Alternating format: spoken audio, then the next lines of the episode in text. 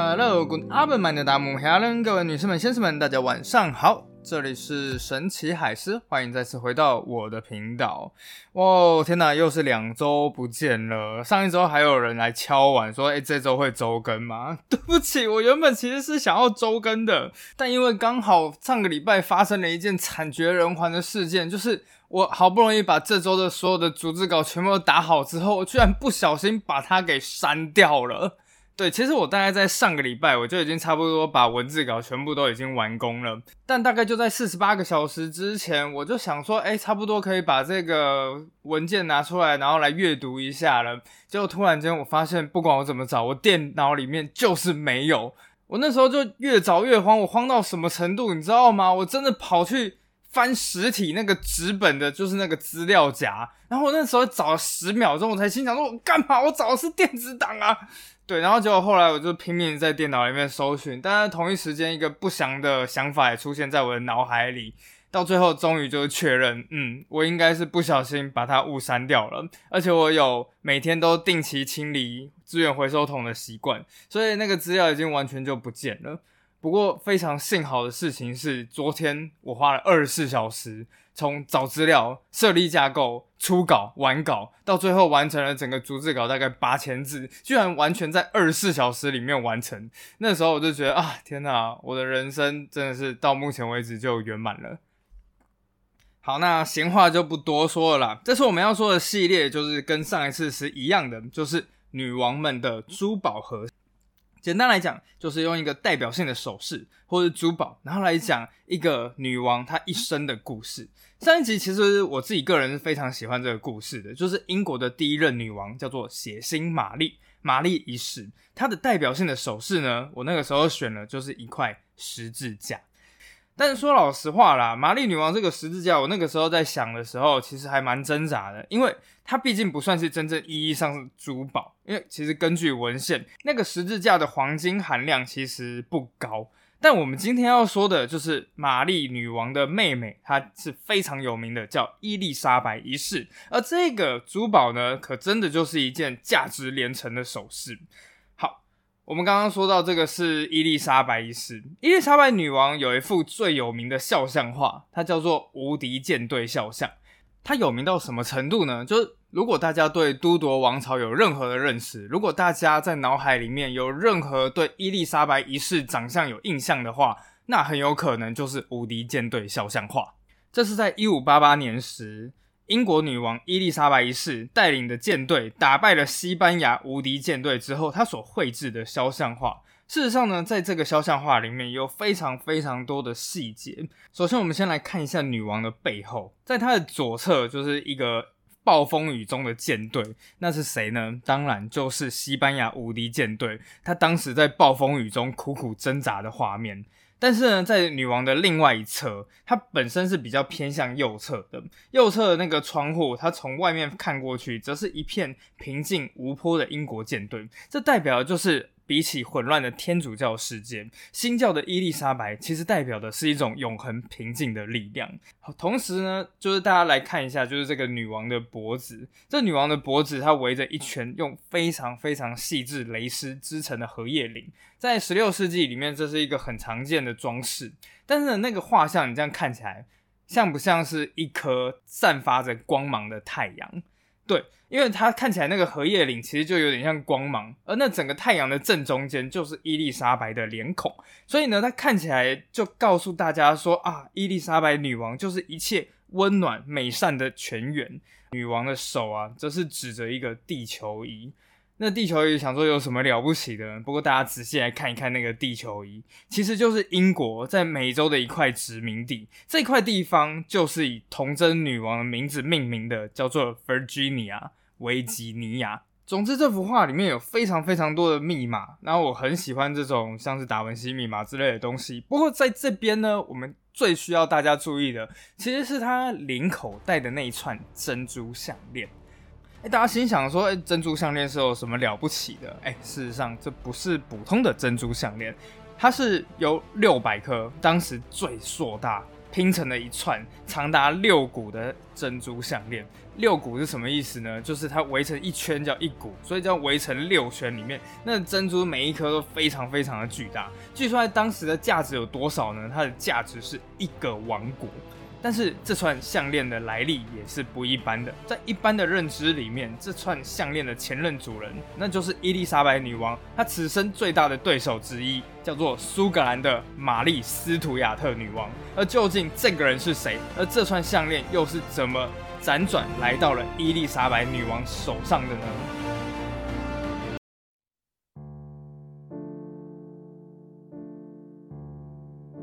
时间是十六世纪的一五四二年，在那一年的十二月的苏格兰是一个阴冷潮湿的日子。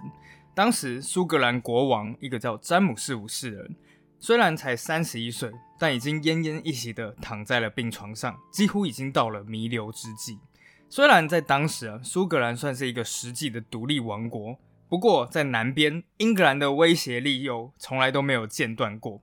尤其是那位英格兰国王亨利八世，詹姆斯五世就曾经有讲过啊，那位国王在我的国家里面无孔不入，到处用黄金收买我的贵族，没有任何一个苏格兰贵族没受过他的利诱。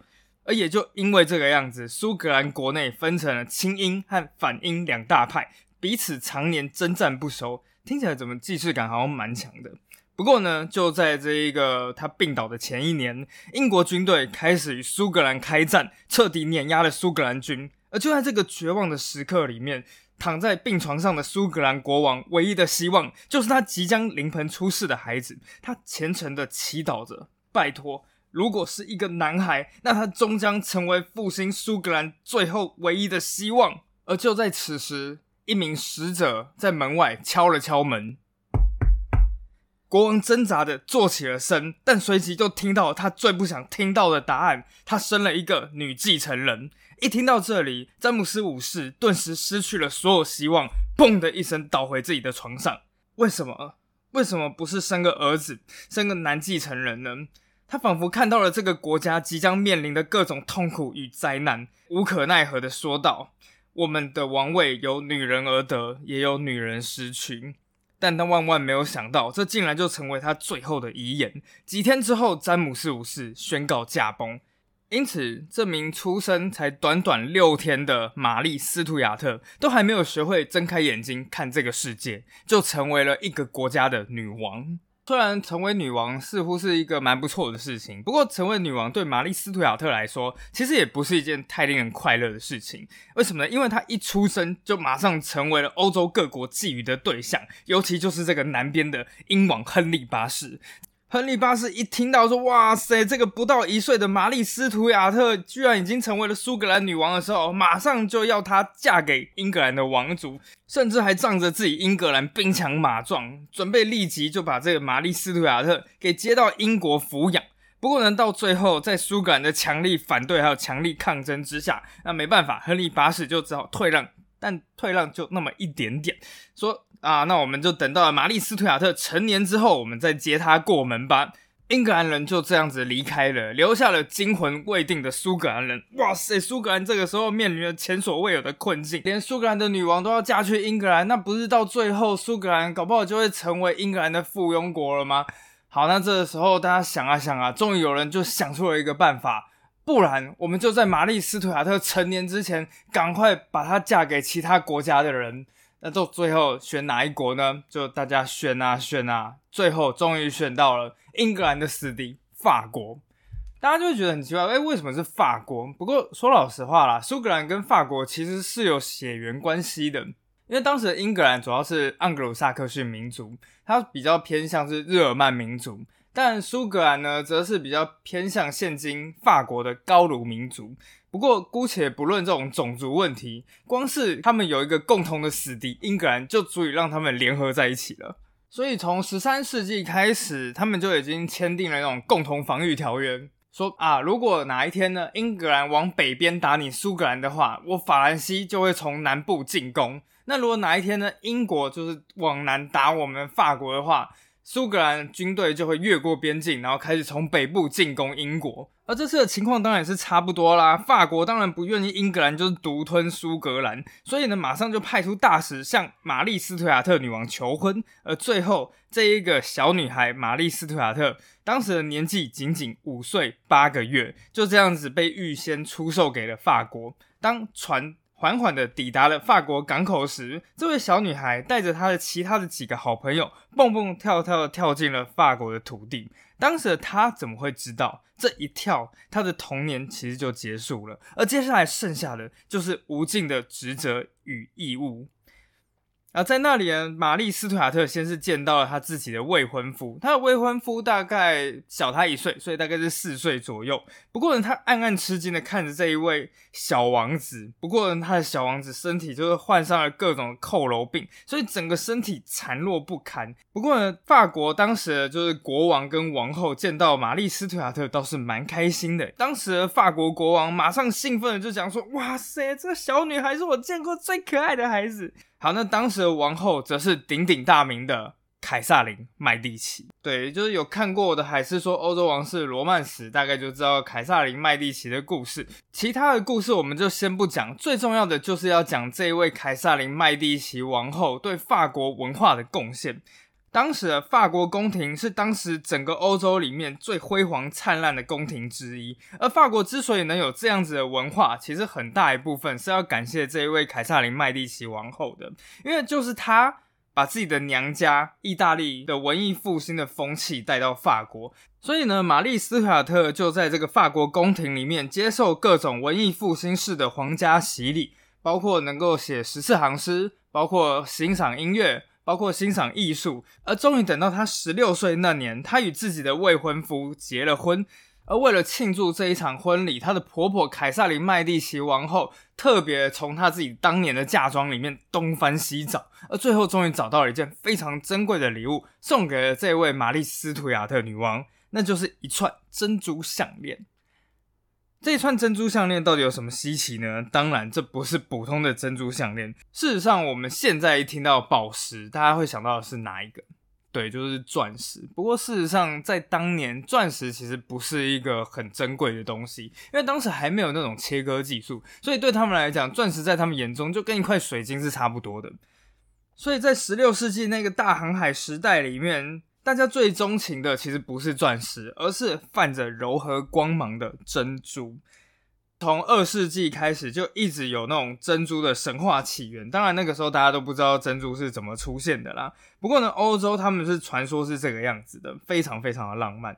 传说，当牡蛎同时吞下了来自天上的月光。还有来自地上的露珠，这天与地的元素就会在牡蛎的体内相会，最后酝酿出来的就是珍珠。哎，是不是蛮浪漫的？对，当然这完全是错误的啦。不过我还蛮喜欢这个传说的。后来呢，到了十五世纪之后，有一个家伙叫做哥伦布。哥伦布那个时候就是受到了西班牙的委托，然后在美洲发现了大量的珍珠。所以在那个年代里面，珍珠不只是奢华的象征，还是国力的象征。一颗非常非常巨大的珍珠，它代表什么东西？代表了自己国家其实已经超越了整个欧洲，来到了遥远未知的新大陆。顺带一提，一个小小的冷知识：那个珍珠不只是圆形，有很多那种不规则形状嘛。那个不规则形状叫做巴洛克，对，就是巴洛克的意思。然后之后的巴洛克风格，其实也就是描绘的那种不规则形状的曲线，就是这样。好，那麦蒂奇王后送的这串珍珠呢，其实真的就是一个非常了不起的瑰宝，因为这整串项链据说是有六百颗。每一颗都硕大无比、绽放着光芒的珍珠所构成的，而这个价值当然更是无法估量。所以呢，玛丽斯图亚特看起来诶，即将要在他的法国过完他就是平顺安稳的一生。不过就在婚礼半年之后，一件事情发生了，而也就是因为这个样子，苏格兰女王玛丽斯图亚特和英格兰女王伊丽莎白，他们的命运逐渐交结在一起。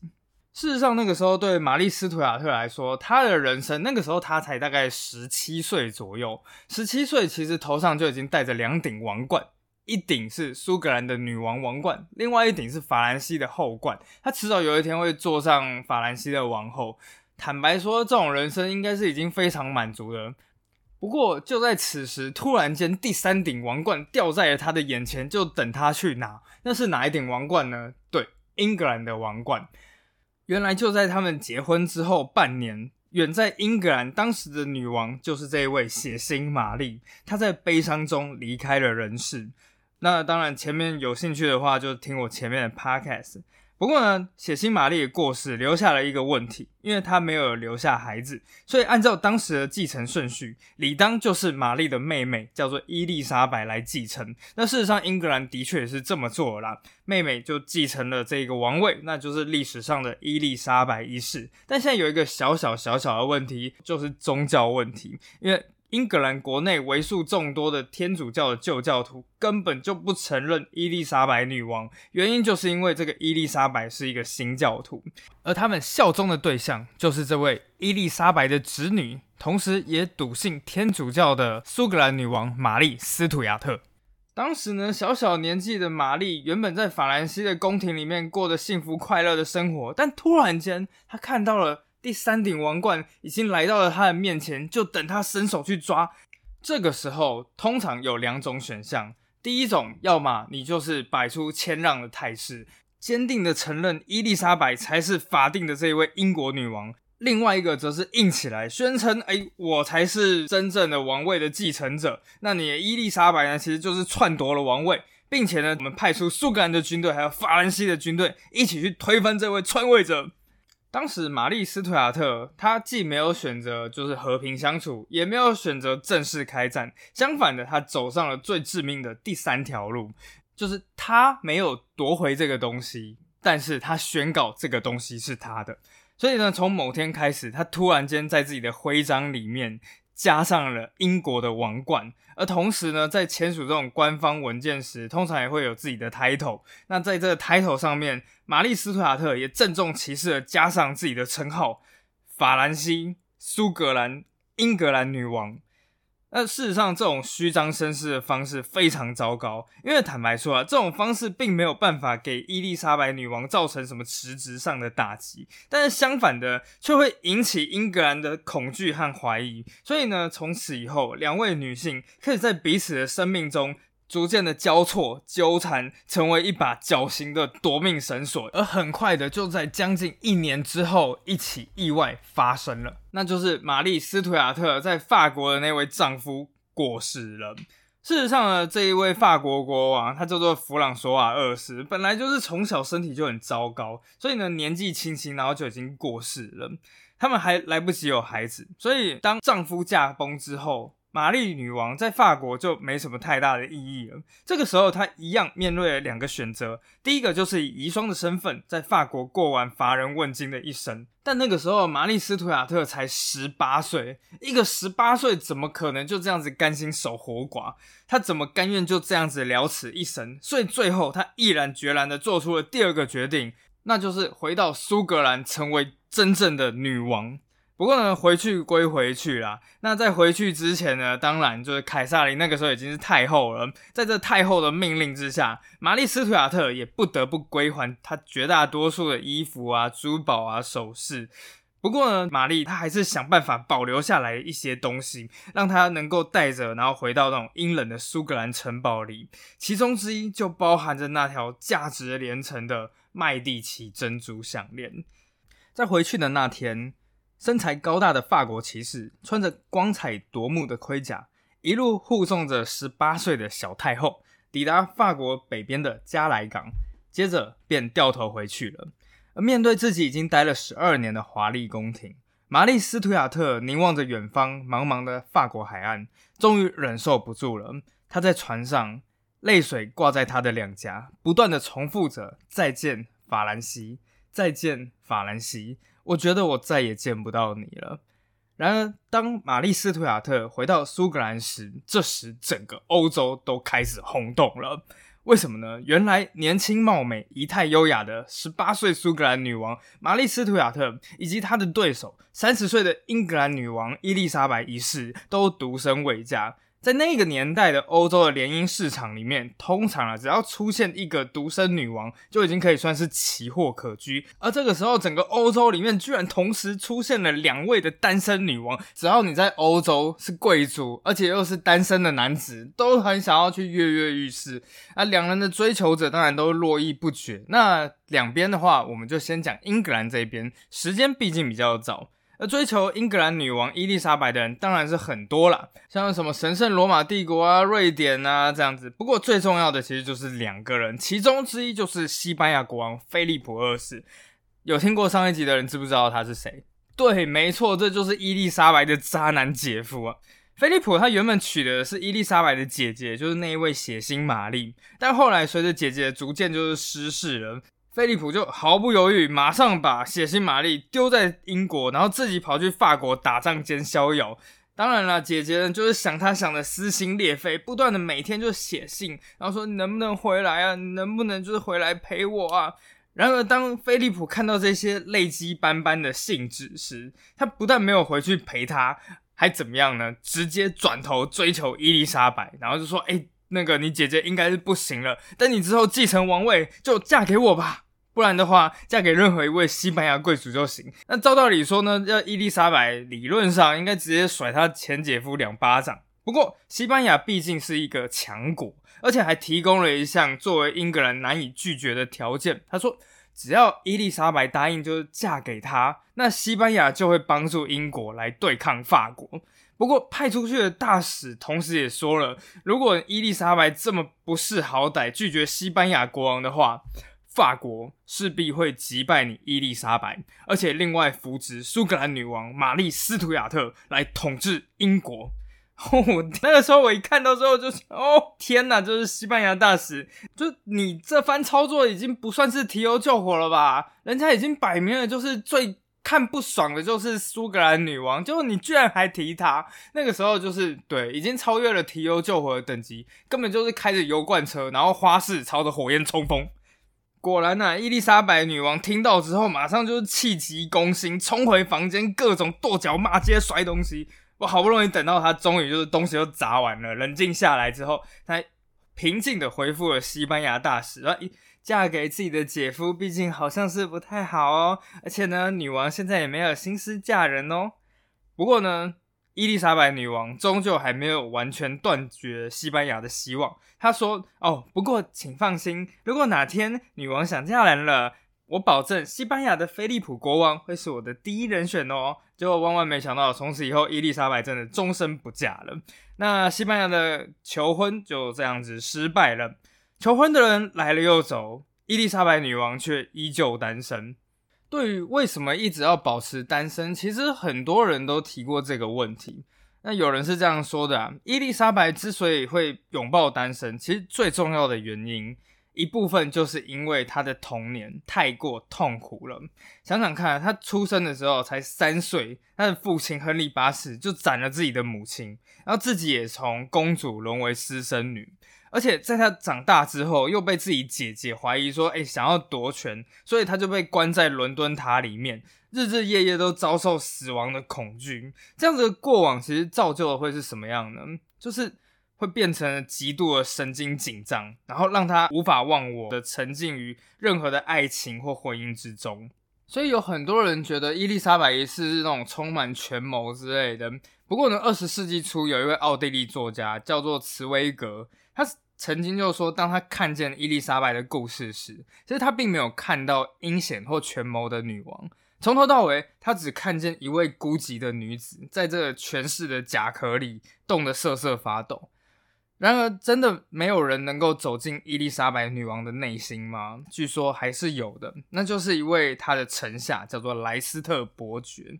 那一种说法是啊，两人在伊丽莎白成为女王之前就认识了。一个都市传说是，当年伊丽莎白被她姐姐关进伦敦塔时，同一个时间，莱斯特伯爵也因为叛变的问题，然后被关进了伦敦塔。两个人就这样认识了，不过只是一个传说而已。不过，在两人就是认识了之后呢，就是曾经有一次啊，伊丽莎白也遭遇过经济困境。那个时候，莱斯特伯爵一听到之后，不顾自己也不是很富裕，马上就卖了自己家的田地来帮助伊丽莎白。有了这样子的关系啊，伊丽莎白在一当上女王之后，马上就开始宠幸莱斯特伯爵。而且，就算莱斯特伯爵当时已经结婚了，那传言说了，伊丽莎白女王还是完全不在意外面的风言风语，天天都往莱斯特伯爵的房子里面跑。甚至有人说呢，伊丽莎白女王的确是有考虑过下嫁给这位莱斯特伯爵。然而，在一起事件的发生之后，却完全断送了这样子的可能性。那就是在一五六零年，就是这个伯爵的妻子突然间被人家发现死在一座楼梯的旁边。在经过验尸官检查之后，发觉伯爵的妻子是筋骨是折断的，那应该就是下楼的时候失足坠落身亡。但大家完全不相信这个解释，你知道吗？人们都是比较喜欢阴谋论的，所以呢，他们就开始勾勒出一个庞大的故事，说莱斯特伯爵呢亲手杀死了自己的妻子，然后把她放在楼梯旁边。而他为什么要这么做呢？就是因为伊丽莎白女王所教唆的，就是为了要迎娶这一位伊丽莎白女王。所以女王当然知道，如果这个时候真的执意要跟莱斯特伯爵结婚。可能就会对他的地位造成巨大的震动，最严重甚至可能让他丧失王位。就因为这样子的关系，伊丽莎白女王再也没有传出任何跟伯爵结婚的可能性。不过，就算是这个样子，伊丽莎白女王依旧很重视这一位莱斯特伯爵，在。之后，伊丽莎白女王的生命里面，西班牙国王菲利普还有他的忠实骑士莱斯特伯爵非常的重要，因为在日后的一场大决战之中，其中一人想要毁灭他，而另外一人则彻底拯救了他。好，那接下来我们就来回到苏格兰女王玛丽斯图亚特的故事了。那前面我们就是有说到嘛，在玛丽斯图亚特回到苏格兰那一年，伊丽莎白女王其实当年已经年过了三十，而玛丽当年才年仅十八、十九岁，所以比起成熟稳重的伊丽莎白女王，玛丽当然就是比较热血、比较冲动，所以他的很多决定啊，与其说是全盘考量下的理性举动，不如说就是一时冲动的产物。而即使是他之后的婚姻大事，也是这个样子。当玛丽重新恢复单身时，当然追求她的人也是排山倒海而来，然后想要推荐一下自家主人的大使代表们，差点踢破了苏格兰王宫的大门。这个时候呢，在这些众多的追求者之中，英格兰当然也派出了一些达官贵族。那伊丽莎白女王呢，很快就向玛丽推荐了一位，而我们这边有一位不错的英国帅小伙，叫做达恩里勋爵。不过这个名字实在是太复杂了，我就直接简称他叫。阿达，好啊，这个阿达呢，虽然就是出身王族，那就地位而言，理论上应该是配得上欧洲任何一位什么女王啊、公主。不过实际上，阿达根本就不是国王，他甚至连那种公侯都算不上。所以在英格兰在推荐的时候，其实也不认为苏格兰女王会看上了这个纨绔子弟。不过英格兰千算万算没算到一件事情，就是阿达的外表。这一位阿达勋爵呢，他的外表长这个样子，他的胸膛非常的厚实，但同一时间却有着非常细的腰身。他的脸上呢是极度光滑，一点胡子都没有，简直就是长得比女生还秀美的样子。而那个时候他才十九岁，大家想想看啊，玛丽斯图亚特的状况，从五岁开始他就被许配给一个患了佝偻病的未婚夫，然后就这样子长大成人。长大成人之后回到苏格兰。成天就是被那一些白头发的大臣给环绕着。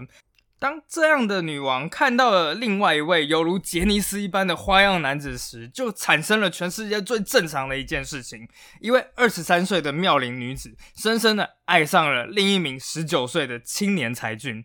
在女王看似拥有一切的权势下，没人想到玛丽斯图亚特，她渴望的其实就跟大家是一样的，那就是爱与被爱。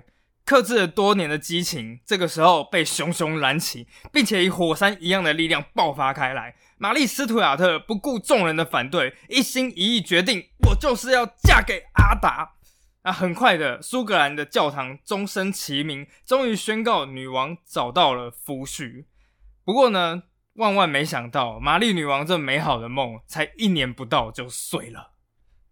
好了，是说一刚开始在新婚的时候呢，玛丽女王的确是爱对方爱到无可救药，那三不五时就送点新东西，那么一下就是这种漂亮的服装啊，一下就精美的铠甲，再下一个就是一匹骏马，甚至有一天呢，就直接送给阿达一个最崇高的厚礼，那就是头衔。原本的丈夫的头衔只是王夫，但突然间他就成为 The King 国王。不过呢，毕竟刚交往的时候滤镜就是开太强了。很快的，玛丽女王就发现，她这个允诺终身的年轻人，在俊美的外表下，其实没有任何深刻的思想。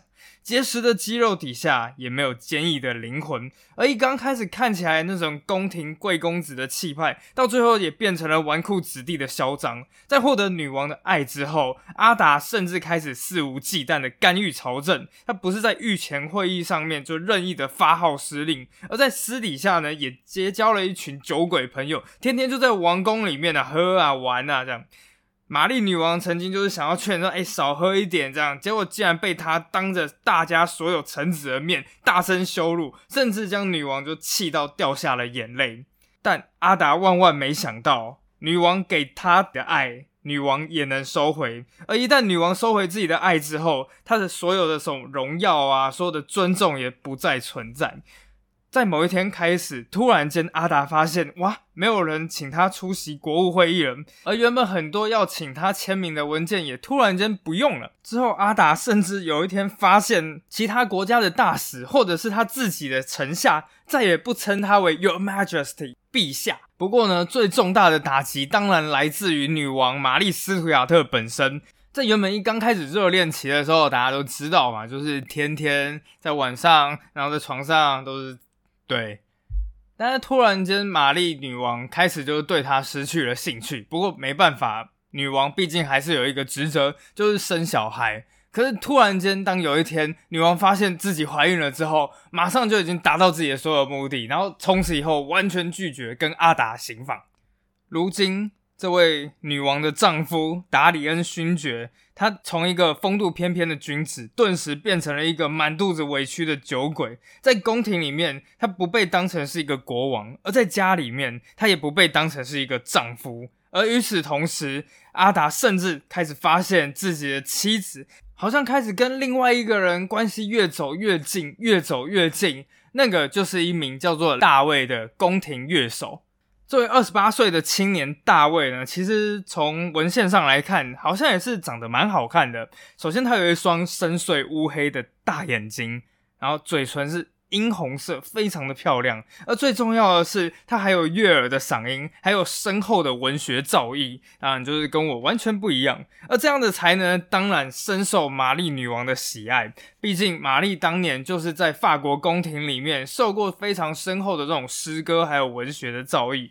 那也就因为这个样子。大卫呢，才能以一个歌手的身份登堂入室，最后荣宠到什么程度呢？能跟女王还有他的朋友们一起进餐，甚至到最后开始出现了各式各样的谣言，通通都灌进了阿达的耳中，说。女王肚子里那婴儿到底是不是你阿达的？哎，搞不好不是，是大卫的。甚至到最后还出了一个圣经梗啦，他是讲说，哦，搞不好这个肚子里面的小孩根本就是大卫之子，那干脆就叫他所罗门吧，哈哈哈。对，其实我也不知道到底有什么好笑的，但反正文献是这样子写的。好了，那总而言之呢，这位达里恩勋爵就是这位女王的丈夫，被所有人疯狂的嘲笑，郁闷至极到疯狂的他。变成了愤怒，这件事情终于触碰到了阿达脆弱至极的男子气概，而在其他人的教唆下，他终于决定参与一个计划，就是要当着玛丽女王的面，将他最爱的大卫给碎尸万段。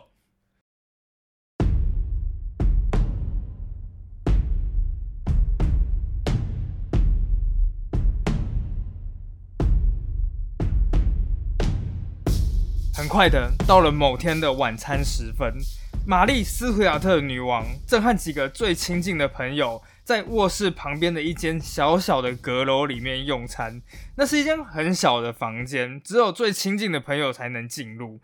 女王的宠臣大卫穿着一件毛皮镶边的花上衣，正妙语如珠的逗着大家开心。正当这个时刻。女王的丈夫达里恩勋爵走进了房间，默不作声的坐在了一旁。本来这件事情好不是很寻常，因为通常女王的丈夫不会参加这种聚会。但是既然来了，大家也都没说什么。不过很快的，另外一个人也走了进来，大家定睛一看，发现那一个人他穿着全副武装，而手里则拿着一把锋利的刀子，就这样走了进来。所有的人全部吓傻了。玛丽斯图亚特女王突然间感受到一股强烈不祥的预感。一个人怎么可能就这样子拿着刀，轻易的走进苏格兰女王的卧室？你在开什么玩笑？可是面对眼前的不速之客，玛丽女王仍然强作镇定的说：“你是谁？谁准你来的？”刺客冷淡的回答女王：“女王陛下，还有其他的人，你们都没有什么好害怕的，因为我来这里的目标只有一个。”女王问：“你的目标是什么？”刺客把刀子举了起来。指着指女王对面的大卫，我来的目的就是这个懦夫。这时的大卫早就已经被吓得面无人色，他的双手紧紧的抓着桌沿。而这时女王还是想要保住他的朋友，便对刺客讲说：“这个大卫他的罪名是什么？他犯了什么罪？你们要这样子逮捕他？”当然，刺客没有打算要回应，他只冷冷的看着女王，然后接下来朝着女王旁边的丈夫点点了下巴。问您的丈夫吧，玛丽斯图亚特女王完全不可置信，她转头看着自己的丈夫，但这个时候自己的丈夫只哆里哆嗦的说：“我我什么也不知道。”但事实上这一切已经太明白了，本来就是嘛。如果没有里面的人里应外合，其他这种刺客是怎么走进女王的房间的？女王瞬间就了解到了，参与这一个刺杀计划的就是自己的丈夫。但这个时候已经来不及了。很快的，其他全副武装的刺客也接二连三的跑进了小阁楼，紧紧的把出口整个挡住。女王拼了命，用她此生最威严的声音命令所有乱党们离开。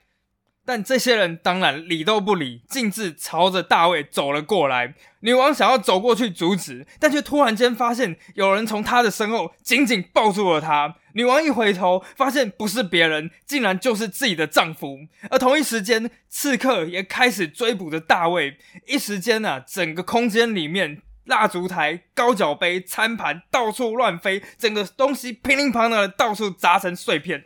刺客很快的就抓住了大卫。当场就是对他就一阵又踢又揍，这时的女王几乎已经要失去理智了。她的耳朵听到了自己好友的哀嚎声音，然后又听到那种拳头揍到肉上面那种咚咚咚那种沉闷的声音。她死命的想要挣脱自己的丈夫，又踢又踹的，但什么用都没有。而最后，她的朋友大卫就喊：“救命！救命！我要死了！求求您救救我！”刺客这个时候已经抓住了大卫，二话不说就把他拖往门外。而这个时候的大卫用最后一点力气，死命的抓住任何可以抓住的东西。而最后他终于抱住了一个床角。而此时刺客也已经气急败坏，他二话不说，马上就抡起刀子朝大卫的手上扎过去，残忍的把大卫的手指全都砍断了。当然，按照原定的计划啦，就是这个刺客原本是要将大卫这样看管起来，第二天再当众处死他。不过这个时候，刺客看到上面的血，已经整个兽性大发了，他们纷纷拔出自己的匕首，争先恐后的往大卫扑了过去，对着大卫就是又捅又砍，整个地板上面鲜血淋淋。最后，刺客只能将这团毛骨悚然的肉泥给抛到了院子里面，而房间里面，女王的丈夫达里恩勋爵才终于放开了女王。这时的女王已经愤怒、仇恨到了极点，在狂怒之中，她唯一能做的事情就是疯狂的骂出她所有能够想出来的骂人的句子，到最后朝着丈夫的脸狠狠啐了一口唾沫。但这远远不是终点，因为从这件事情开始。一件事情接着一件，到最后竟然彻底改变了他自己、伊丽莎白女王、苏格兰甚至英格兰全部的命运。而究竟接下来结果如何，请下集揭晓。